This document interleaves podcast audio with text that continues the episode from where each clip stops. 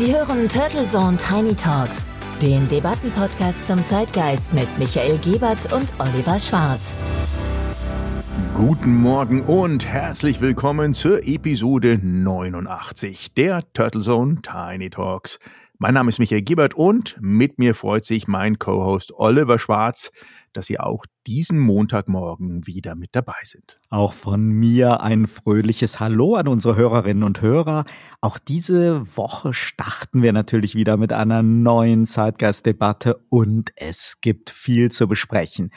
Aber zuerst noch ein Feedback unserer Hörerin Simone zu unserer Episode vor 14 Tagen. Da ging es um das 9-Euro-Ticket. Also ich finde das 9-Euro-Ticket aus mehreren Gründen psychologisch schwierig. Zum einen finde ich, dass das jetzt so eine psychologische, massenpsychologische Wirkung hat, die ich bedenklich finde. Das ist jetzt der dritte Sommer, wo es nicht so ganz normal läuft wo die Leute alle so ein bisschen hysterisch werden und dann so in der Masse so in eine Richtung gedrängt werden. Also was weiß ich, zwei Sommer ist man irgendwie nicht weggefahren, dieses Jahr fahren alle weg. Das führt dazu, dass die Leute jetzt denken, oh Gott, ich muss in drei Monaten Sachen machen, die ich vorher nicht machen konnte, die ich vorher nicht machen wollte. Na gut, manche sind, also viele sind auch gechillt, aber wenn man das irgendwie besser gemacht hätte, so über längeren Zeitraum verteilt, dann wäre das eher in ruhigere Bahnen verlaufen. Das bringt mich zum zweiten Punkt. Man hat bei diesem 9-Euro-Ticket das Gefühl, das sind einfach Leute, die nie Zug fahren. Gut, jedenfalls ähm, ist das, was mich bedenklich stimmt an dieser 9-Euro-Geschichte, das verprellt genau die Leute, die bereit sind, in ÖPNV zu investieren und zu sagen, äh, okay, ich kaufe mir so ein Abo, also gerade so der, bürgerliche Mittelstand, der vielleicht auch gerne Zug fährt, aber wenn es entspannt ist, aber nicht, wenn du ständig mit irgendwelchen sehr merkwürdigen Leuten im Zug hockst. Und das ist halt auch ein Sicherheitsproblem in Deutschland, weil äh, Nahverkehr ist der reinste Abenteuertrip teilweise. Servus Michael, schön, dass du wieder wohlbehalten aus Alaska zurück bist. Fandest du diese Woche auch so spannend? Es war ja erneut eine große Woche der Reisen. ja, wenn man dahin gekommen ist, wo man hin wollte, auf jeden Fall. Denn durch den Feiertag und das verlängerte Wochenende war ja wieder halb Deutschland mit dem ominösen 9-Euro-Ticket auf der Schiene und die Begeisterung ist und scheint weiterhin ungebrochen zu sein. Und da wollte natürlich auch der Kanzler das Ohr am Volke haben und hat sich mit seinen zwei Kumpels ebenfalls in die grenzüberschreitende Regionalbahn gesetzt. Zusammen mit Draghi und Macron ging es dann zum Fronleichnam in Richtung Kiew. Endlich. Und trotz dreifachen Politik- und Medientross an Bord haben die drei dann doch noch einen sehr netten Tisch gefunden und hatten dann auch eine schöne Fahrt von der polnischen Grenze in Richtung der ukrainischen Hauptstadt. Und dort gesellte sich dann später ja noch der rumänische Präsident Johannes zu dem Trio Infernale und deren Treffen mit Volodymyr Zelensky. Ein denkwürdiger Besuch, nicht nur wegen der geradezu irrwitzigen Erwartungshaltung, die auf den Schultern des deutschen Kanzlers lagen. Nicht nur der ukrainische Botschafter Melnik, auch die deutsche Talkshow-Riege und natürlich belizistische Schwergewichte wie Anton Hofreiter und wer sonst noch in den Tagen davor schnell vor ein Mikrofon gesprungen war, hatten die Wunsch- und Forderungsliste immer länger werden lassen. Jedes Interview und jedes Statement von Zelensky im Vorfeld war so interpretiert worden, dass die historische Messlatte für Scholz sehr hoch sei. So hoch, dass er versehentlich drunter durchlaufen könnte. Wohl wahr. Ja, die Forderungen von äh, Melnik entfernen sich immer mehr natürlich von der Realität. Aber all der Theaterdonner drumherum hat natürlich Scholz, Macron und Draghi nicht davon abgehalten, dann auch zu diesem wunderbaren Fototermin zu reisen. Nein, nein, nein, genau das ja eben nicht. Aber natürlich war der Auflauf an internationalen Kameraleuten und Fotografen riesig und natürlich gab es die obligatorischen protokollarischen Bilder aus der Bahn dann noch in Räuberzivil, dann nach einem kurzen Hotelstop ordentlich in Anzug und Krawatte beim Besuch des Kiewer Vororts Irpin und später dann mit Zelensky und Johannes im Präsidentenpalast und bei der sommerlichen Gartenpressekonferenz. Aber das sind vor allem ja auch Bilder, die die Ukraine in die Welt senden will. Scholz hatte eine große Aktentasche dabei, aber keine Überraschungsgeschenke in Waffenform. Stattdessen ein Signal in Sachen Kandidatenstatus für die EU und eine Einladung zur Teilnahme am G7-Gipfel in Elmau und sei es auch nur virtuell. Ja, ich kann nur hoffen, Elmau ist ja in der Nähe von München, dass es da dann wirklich nicht zum großen Aufmarsch kommt. Aber wenn wir ganz ehrlich sind, dann war doch die ganze Geschichte etwas vorprogrammiert und die Reise eher eine Enttäuschung für die Ukraine. Oder sah Zelensky das irgendwie anders? Es ging am Ende doch am Ende des Tages immer um die Bilder, um die Symbolik, als um die konkreten Entwicklungen, die auch wirklich helfen, den Krieg dann auch irgendwie schleunigst zu beenden. Ich glaube im Gegenteil, wir müssen uns komplett von dieser innerdeutschen Debatte und der hiesigen Kakophonie lösen. Halbwegs objektiv betrachtet war da bin ich fest von überzeugt, die Reise wichtig und sogar erfolgreich. ja, da magst du recht haben, da bin ich aber auch jetzt mal gespannt, denn wie kommst du denn zu diesem rosa-roten Bild? Denn die allgemeine Stimmungslage war doch, dass Scholz zaudert, massiv unter Druck gekommen ist und zur Enttäuschung der kompletten restlichen Welt quasi schlumpfig rumeiert und verbale Blendgranaten permanent legt und auch nur von sich gibt. Und damit Schuld an den menschlichen Verlusten und der Zerstörung in der Ukraine auf jeden Fall Mitschuld hätte. Und nur weil er wie alle Sozis und wie sein Kumpel Macron nun jetzt seine Russlandliebe irgendwie nicht endgültig ablegen könnte. Damit hast du die letzten 50 Sendungen von Maischberger, Will, Illner, Plasberg und Lanz kurz und pointiert zusammengefasst. Aber das macht es ja trotzdem nicht richtiger. Angesichts des ernsten Themas mal Spaß beiseite. Ich versuche mal zu verargumentieren, warum ich diese Reise zum jetzigen Zeitpunkt und in dieser Reisegruppe für wichtig, wertvoll und erfolgreich empfunden habe. Und das, obwohl ich bei vielen anderen Ukraine-Reisen von Abgeordneten Oppositionellen wie Friedrich Merz und sonstigen Medienpersönlichkeiten in den ersten Kriegswochen und Kriegsmonaten gefremdelt habe, um das mal diplomatisch auszudrücken. Also, warum war die Reise nicht zu spät oder nur notgedrungen und warum war sie keine Enttäuschung? Zuallererst, für die Ukraine und Zelensky sind Deutschland, Frankreich und Italien viel wichtiger, als unsere selbstzerreibende Debatte hierzulande vermuten lässt. Und zwar in jeder Beziehung. Symbolisch, da die drei wichtigsten Staaten in der EU, und auch praktisch wegen ihrer wirtschaftlichen Rolle, ihrem Einfluss in Europa, ihrer finanziellen Hilfen und, last but not least, genau wegen ihrem eben noch nicht völlig zerstörten diplomatischen Draht nach Moskau.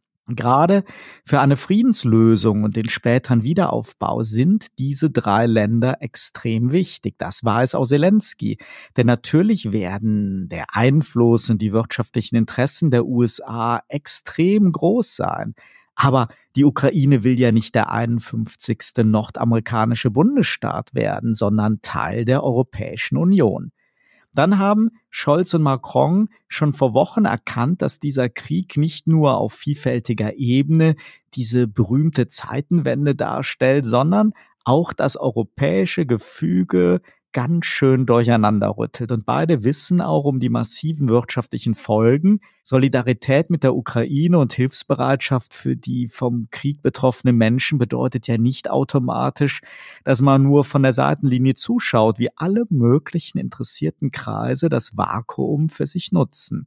Mal ganz wertfrei. Kurzum, zusammen mit Draghi wollen sie auch nicht so diese Rolle des diplomatisch bedeutungslosen, zahnlosen Tigers und reinen Geldgebers akzeptieren. Es geht ja auch um die Frage, wie es mit eventuellen weiteren Beitritten zur EU und NATO weitergehen soll. Und es geht auch um eine längerfristige Vision, die beide haben und in Gefahr sehen. Die Reise des Trios und im Hinblick auf die Forderungen aus den östlichen EU-Ländern geschickterweise mit dem rumänischen Präsidenten hat sie wieder ein wenig in den Driver-Seat gesetzt. besser, als nur zuzusehen, dass Jens Stoltenberg und Ursula von der Leyen so ihre eigene Agenda durchziehen und auch manchmal falsche Signale senden. Scholz war am Donnerstag in Kiew ganz offen und präzise.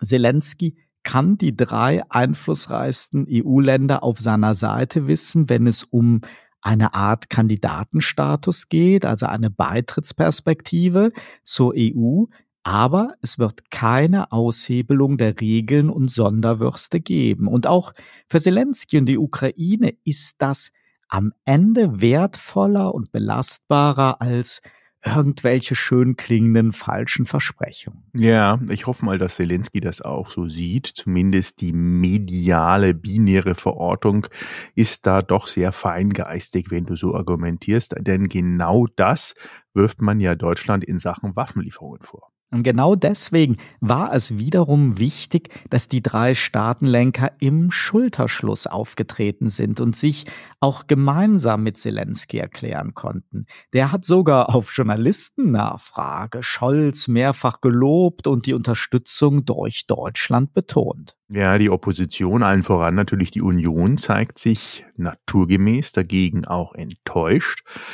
Und auch die deutschen Medien haben natürlich sofort bemängelt, dass Scholz seine Linie treu geblieben ist und eben nicht neue Waffenzusagen aus dem Ärmel geschüttelt hat. Scholz hat auf der Pressekonferenz noch einmal ganz exakt erklärt, wie wir unterstützen bislang und in der Zukunft. Und da tauchten halt in der Tat nicht plötzlich unter Druck wie von Zauberhand neue Waffen auf.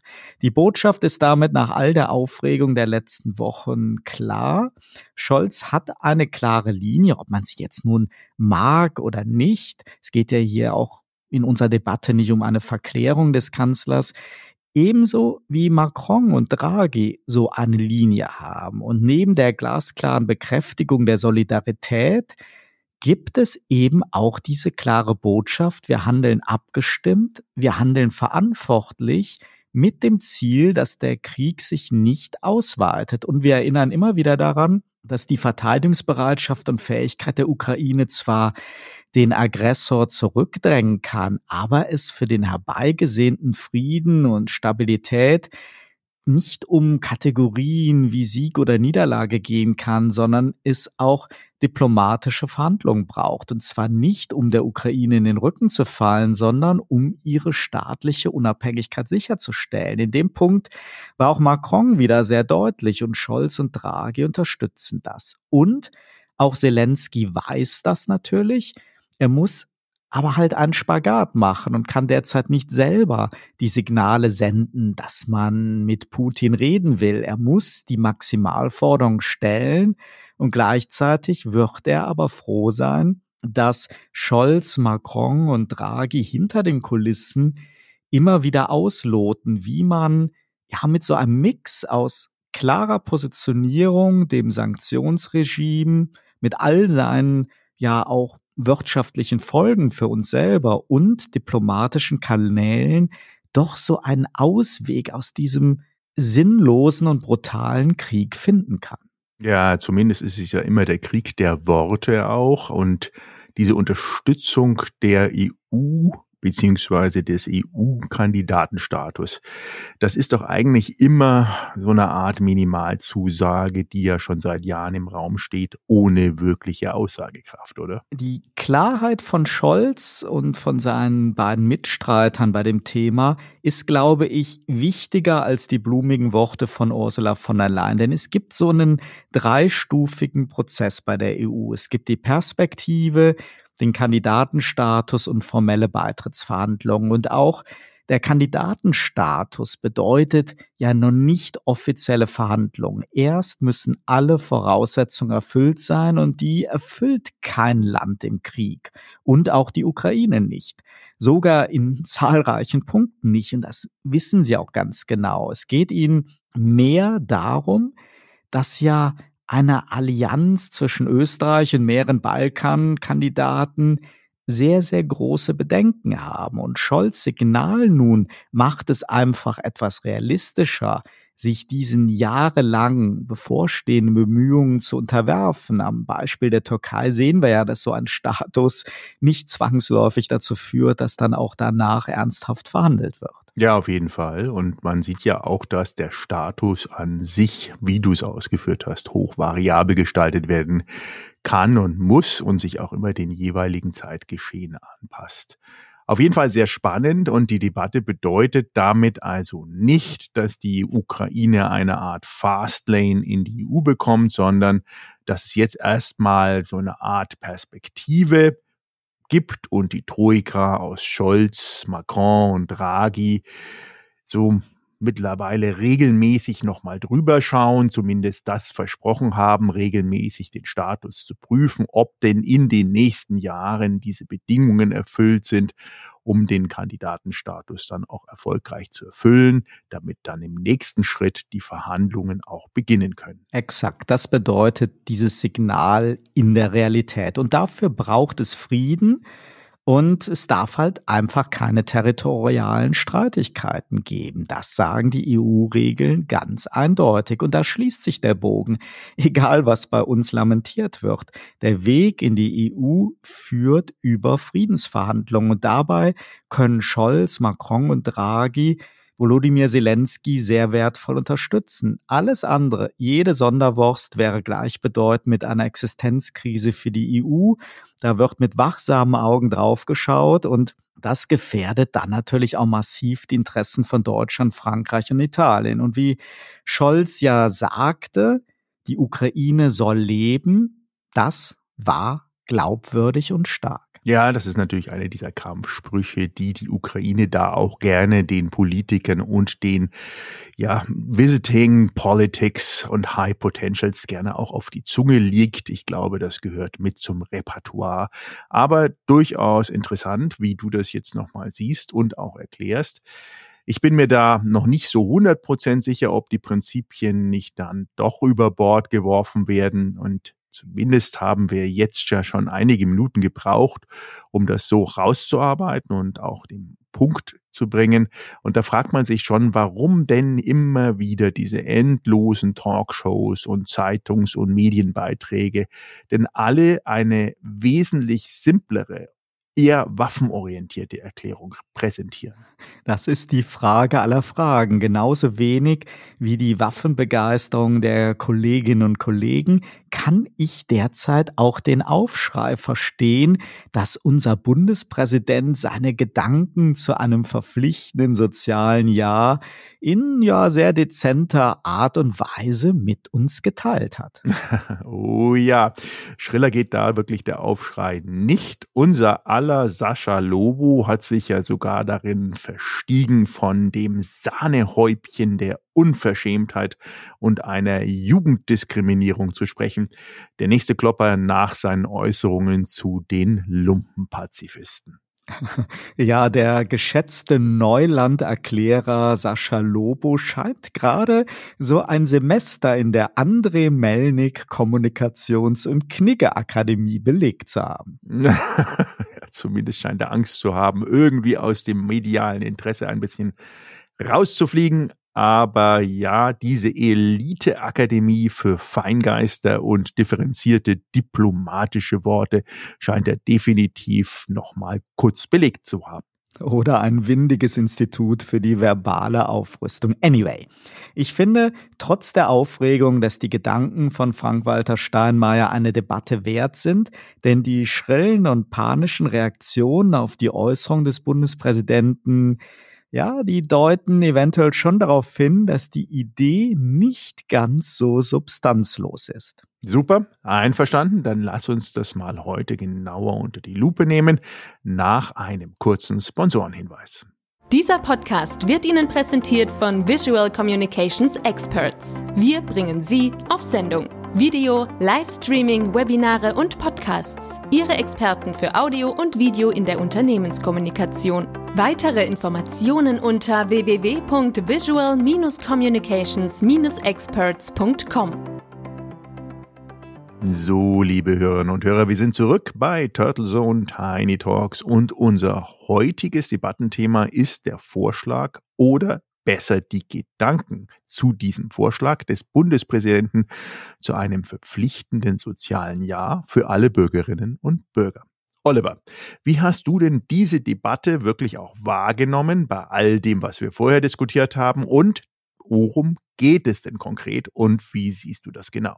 Die Gedankenspiele von Frank-Walter Steinmeier zu einem verpflichtenden sozialen Jahr waren eher zaghaft gegenüber den dann folgenden reflexartigen, heftigen Reaktionen. Ihm ging es um die Frage, ob das zunehmend vergiftete Klima hierzulande das Fremdeln mit Staat und Gesellschaft und die gesellschaftliche Spaltung nicht wirksam damit bekämpft werden könnten, dass alle Bürger, Frauen wie Männer, ein soziales Ja zugunsten der Gesellschaft leisten sollten, sinnvollerweise natürlich in jungen Jahren. Das Ganze kann man natürlich verstehen als eine Art Relaunch von Wehrpflicht und Zivildienst, deren Abschaffung wird ja mittlerweile von diversen Seiten bereut. Es kann auch gesehen werden als Versuch, jungen Menschen wieder Erlebnisse der Verantwortung in der Multikulti-Gesellschaft zu vermitteln. Es kann aber wie damals der Zivildienst auch als Säule im Pflege- und Seniorenbereich gesehen werden. Steinmeier hat das alles nicht sehr konkret eingeengt. Warum nicht auch Engagement im Klima- und Umweltbereich? Warum kein Engagement im Ausland, wie es in Frankreich üblich ist? Es geht in jedem Fall nicht um das Unterlaufen des Mindestlohns, wie schon wieder einige vermuten, oder die Ausbeutung von jungen Leuten. Viele der lautesten Stimmen gegen den Vorschlag stammen übrigens nicht von den angeblich diskriminierten Jugendlichen, sondern von so einem schrillen Sirenenchor aus ehrgeizigen Helikoptereltern, populistischen Politikern und natürlich Berufsjugendlichen wie Sascha Lobo, der als Westberliner natürlich weder Erfahrung als Wehrdienstleister noch als Zivi hat. Genauso wenig wie die meinungsstarken Kolleginnen in den Talkshows, denn zu den Zeiten von Wehrpflicht und Zivildienst, der ja eigentlich Wehrersatzdienst hieß, hatte man ja noch das chauvinistische Weltbild, dass Frauen Kinder bekommen sollten und damit ihren Beitrag für die Gesellschaft leisten und Männer für die Landesverteidigung zuständig sind. Und dann gab es halt noch so diese Verweigerer wie mich, die dann zu der Zeit noch 24 Monate Zivildienst leisten mussten. Wir haben also viele Jahre Erfahrung damit, jedoch derzeit eine rechtliche Hürde. Denn ohne den abgeschafften Wehrdienst ist so ein verpflichtendes soziales Jahr nach europäischem Recht nicht ganz so einfach umzusetzen. Ich halte als Ex-Zivi und als Jurist daher die Debatte derzeit für sehr theoretisch, aber trotzdem für wertvoll. Völlig daneben ist das Geschrei, dass nach zwei Jahren Corona die jungen Menschen sowieso gebeutelte Opfer wären und jetzt nicht noch einem staatlichen Zwang unterworfen werden sollen. Natürlich ist das Timing derzeit nicht fruchtbar, aber noch einmal, man muss eine Debatte ja erst einmal open-minded führen und dann reden wir ja realistischerweise von einer Idee, die vielleicht in einigen Jahren wirksam werden könnte. Reflexartig jetzt so zu tun, als ob schon im Sommer plötzlich ein Zwangsdienst ansteht, erstickt jede konstruktive Debatte. Umgekehrt muss man natürlich auch Bedenken zuhören. Natürlich könnte ein soziales Jahr heute nicht mehr so ein reines Revival von Wehrdienst und Zivildienst sein. Und es darf auch nicht als verlorene Zeit oder Ausbeutung empfunden werden. Aber warum nicht den Impuls aufnehmen? Ja, das wäre auf jeden Fall schön. Und diese Reflexe, die du ja erwähnt hast, sind ja heutzutage en vogue.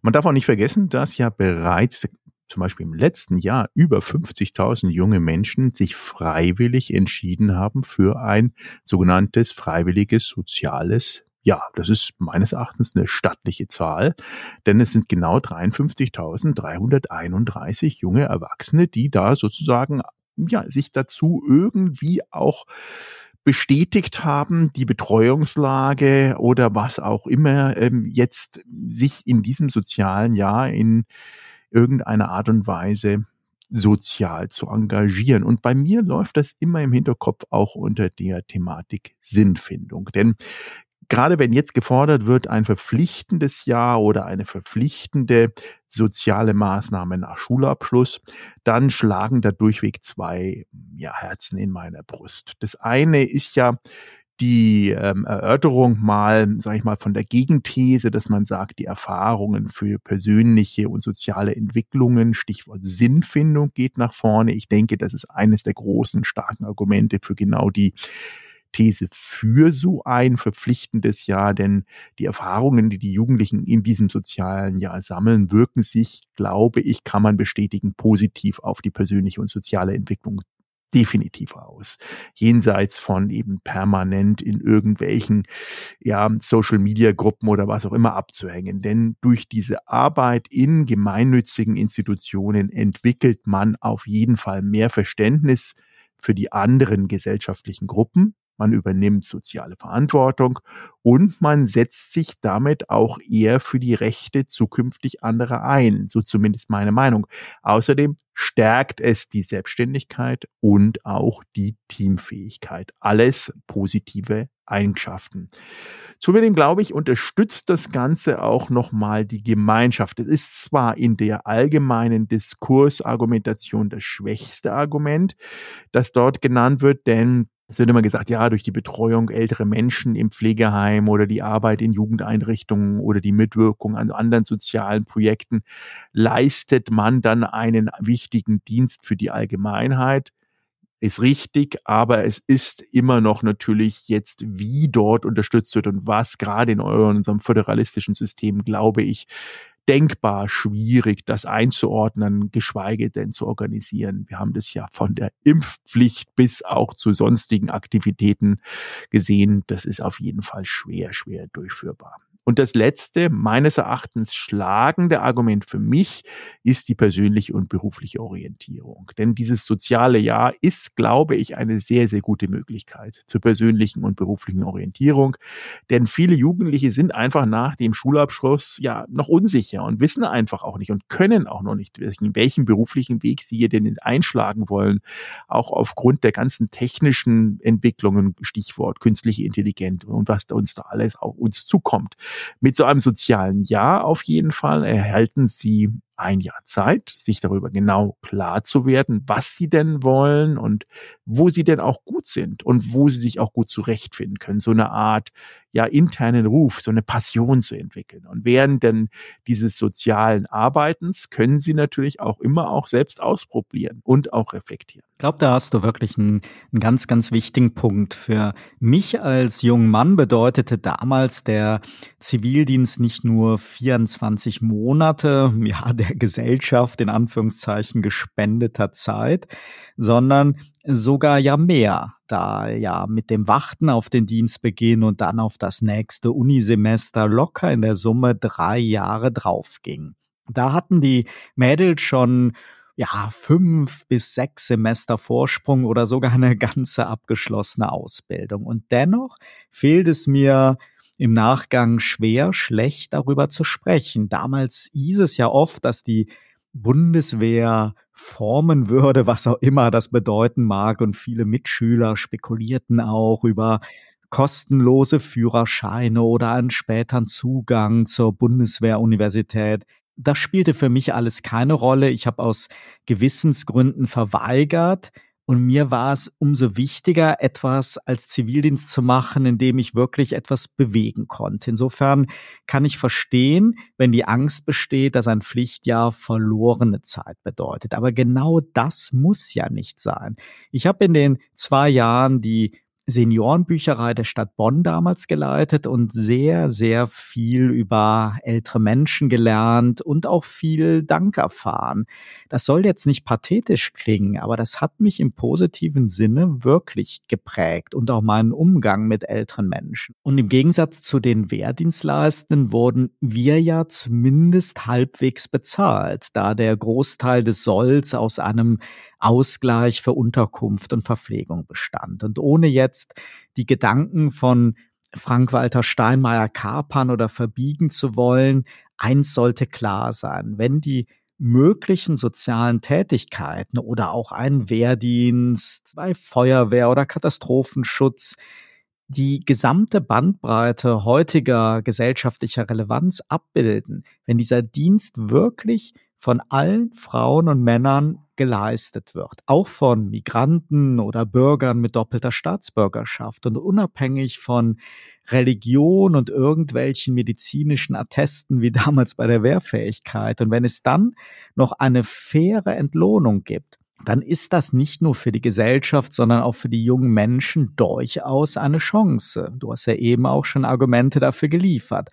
Aber ganz wichtig ist natürlich, dass dieser Dienst auch eine Brücke in die Berufswelt darstellen kann. Zum Beispiel durch Anrechnung bei Ausbildung oder Studium, so in Form von ECTS Credit Points. Und natürlich sollte auch ein Engagement für deutsche Träger im Ausland möglich sein und dann gesellschaftlich auch so wertgeschätzt werden wie Auslandspraktika oder Auslandssemester.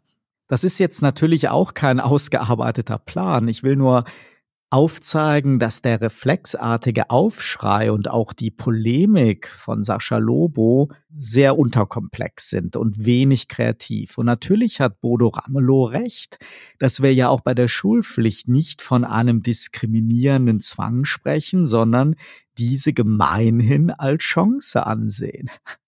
Zumindest wenn man sie dann erfolgreich hinter sich gelassen hat. Das viel größere Problem ist, glaube ich, die europarechtliche Situation. Und wir müssen natürlich auch realistisch sein, solange wir geradewegs auch wieder auf so eine Art Querdenker-Diskussion wie bei Corona zulaufen, über staatlichen Zwang und Stasi-Mentalität oder Diskriminierung und Quälerei von Jugendlichen, dann hat so eine Idee sowieso keinen Sinn und keine Chance. Dann ist der Gedankenansatz des Bundespräsidenten einfach schon im Keim erstickt. Die Rumquäkerei von FDP und Grünen deutet leider schon darauf hin. Ich finde das schade, denn das Grundproblem, das Steinmeier vermutlich motiviert hat, ist ja nicht von der Hand zu weisen. Wir sehen eine immer stärkere Ablehnung des Staates, immer mehr gesellschaftliche Spaltung und Parallelgesellschaften und eine schwierig verlaufende Integration. Alles könnte man damit adressieren. Und umgekehrt, letzter Gedanke, sehen wir derzeit junge Menschen, wie bei Fridays for Future, die sehr politisch und gesellschaftlich interessiert sind und sich ja engagieren. Und du hast eben ja auch die beeindruckenden Zahlen für das freiwillige soziale Jahr genannt. Mir kann keiner sagen, dass diese Jugendlichen ein Problem mit so einem Dienst hätten, es kommt eben auf die Details an, auf die Ausgestaltung, auf die Sinnhaftigkeit, auf die Wertschätzung. Mit einem Label wie Ausbeutung oder sinnlos wird das dann natürlich nichts. Ja, ich glaube, das ist auch wieder eine Wortfindungskampagne nötig. Denn äh, zum einen hast du ja erwähnt, der Widerspruch zum Gesetz. Das ist meines Erachtens nicht unbedingt das stärkste Argument für jetzt die These, dass das nicht sinnvoll ist. Denn wir haben ja das verpflichtende soziale Jahr für, in irgendeiner Art ja ein Widerspruch zum Grundgesetz und der Europäischen Menschenrechtskonvention. Im Artikel 12 des Grundgesetzes heißt es ja, dass niemand zu einer bestimmten Arbeit gezwungen werden darf.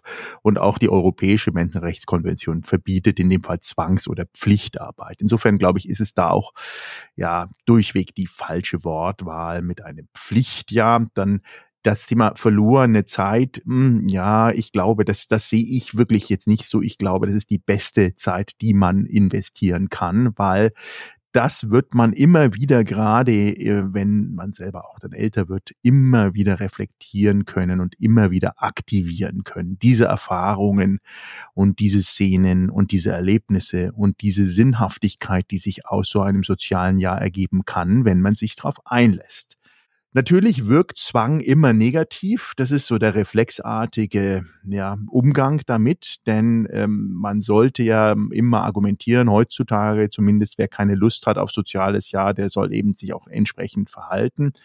Auf der anderen Seite ist immer die Frage, hast du Lust oder Lust? Natürlich die falsche Frage, denn dieses soziale Ja, was in all unserer Diskussion des sozialen Miteinanders von ähm, Integration und gegenseitigem Verständnis, dann sollte eigentlich ein soziales Ja, zumindest nach meinem Verständnis, automatisch sein. Das sollte gar nicht hinterfragt werden, weil wenn wir alle so wunderbar immer Friede, Freude, Eierkuchen, zumindest so nach der Politik auch leben wollen und sollen und bunt sind, dann sollte das soziale Jahr dieses Buntsein definitiv umschmücken. Absolut. Und selbst Wehrdienst, selbst wenn ich da wahrlich nicht kompetent bin, könnte sicherlich auch sinnvoll gestaltet werden. Da gehen die Erinnerungen der Rekruten ja doch stark auseinander. Die einen sprechen von vergeudeter Zeit, andere sagen, das hat mich irgendwie geformt. Das kann man sicherlich heute besser machen. Die Bundeswehr braucht ja auch IT-Experten. Wenn ein soziales Jahr bei der Cyberabwehr später beim Informatikstudium anerkannt werden würde, wäre das sicher auch für die Nerds unter uns durchaus interessant. Nur eins ist mir noch wichtig bei der Debatte. Es gibt ja jetzt schon wieder Stimmen, die vermitteln und moderieren wollen, indem sie sagen, na ja, es muss ja nicht ein Jahr sein. Vielleicht kann das ja auch ein halbes Jahr sein. Das macht bei vielen sozialen und gesellschaftlichen Themen überhaupt keinen Sinn. Das hatten wir damals schon beim Zivildienst. Für wenige Monate ist man dann einfach nur der Schüler oder Showpraktikant. Bei der Arbeit mit Menschen, beim Katastrophen- oder Umweltschutz und selbst bei der Bundeswehr wird man eine bestimmte Zeit dabei sein müssen. Ich mache mir zwar jetzt ein wenig Sorgen um das Nervengerüst von Sascha Lobo, aber ich hau es dennoch raus, ganz ehrlich, Zwei Jahre wäre besser als ein Jahr. Ein halbes Jahr macht wirklich kaum Sinn. Ich hoffe, dass ich jetzt damit nicht zum finalen Sargnagel der Debatte geworden bin, aber noch einmal, wir sollten endlich einmal wieder lernen, Ideen und Debattenimpulse offen und unvoreingenommen zu diskutieren und nicht direkt mit Schaum vor dem Mund und vor allem nicht mit Polemik gegenüber älteren Menschen. Und auch dieser Gedanke noch einmal, so ein soziales Jahr kann, sofern wirklich von allen geleistet, viel zur Integration, zur Überwindung von Vorurteilen und zur Befriedung einer Gesellschaft beitragen. Stattdessen sehen wir derzeit immer mehr Egoismen und Aktivisten, die ja ganz bewusst eine Spaltung der Gesellschaft in Diversitätsgruppen fördern. Vor allem würde ich es aber aus ganzem Herzen den älteren Menschen wünschen, die viel zu wenig Respekt in unserer Gesellschaft bekommen und immer mehr ausgegrenzt werden. Ja, es wäre wirklich zu wünschen und gerade auch eigentlich, weil dieser Vorschlag gar nicht mal schlecht ankommt in der Gesellschaft. Glaubt man einer repräsentativen Umfrage des Hamburger Opaschowski-Instituts, das ist ein Zukunftsforschungsinstitut, dann haben dort wirklich zwei Drittel der Deutschen gesagt, finden wir gut. Das würden wir unterstützen. Und diese positive Grundstimmung, ganz ehrlich gesagt, jetzt zu zerreißen mit Polemik und den Argumenten, die du auch ausgeführt hast teilweise, wäre schlichtweg nicht nur schade, sondern auch völlig unnötig. Man sollte diese positive Grundstimmung nehmen, denn dieser explosionsartige Anstieg der jugendlichen Pflichtjahr-Anhänger, so die Studie beweist, dass die junge Generation gerade in Krisenzeiten bereit ist, mehr soziale Verantwortung zu übernehmen. Und das sollte man, denke ich, definitiv aufnehmen und auch für sich und für eine mögliche Zukunft gestalterisch nutzen. Wenn man dem medialen und politischen Resonanzkörper trauen kann, müssten wir jetzt in den letzten 38 Minuten ziemlich viel Öl ins Debattenfeuer geschüttet haben. Geben Sie sich also gerne einen Ruck, liebe Hörerinnen und Hörer, und spiegeln uns Ihre Meinung zu dem Vorschlag für ein verpflichtendes oder wie auch immer gestaltetes soziales Jahr, gerne auch mit einer Sprachnachricht in der Mediathek unter www.turtlezone-tinytalks.de finden Sie alle Kontaktdaten. Und wenn Sie schon dabei sind, abonnieren Sie diesen Podcast gerne auf Ihrer Lieblingsplattform und seien Sie dann auch nächsten Montag wieder mit dabei, wenn es wieder heißt, herzlich willkommen zu Turtle Zone Tiny Talks. Bleiben Sie gesund. Bis dahin. Turtle Zone Tiny Talks, der Debattenpodcast mit Michael Gebert und Oliver Schwarz. Immer zum Wochenstart auf allen Podcast-Plattformen und auf turtlezone.de.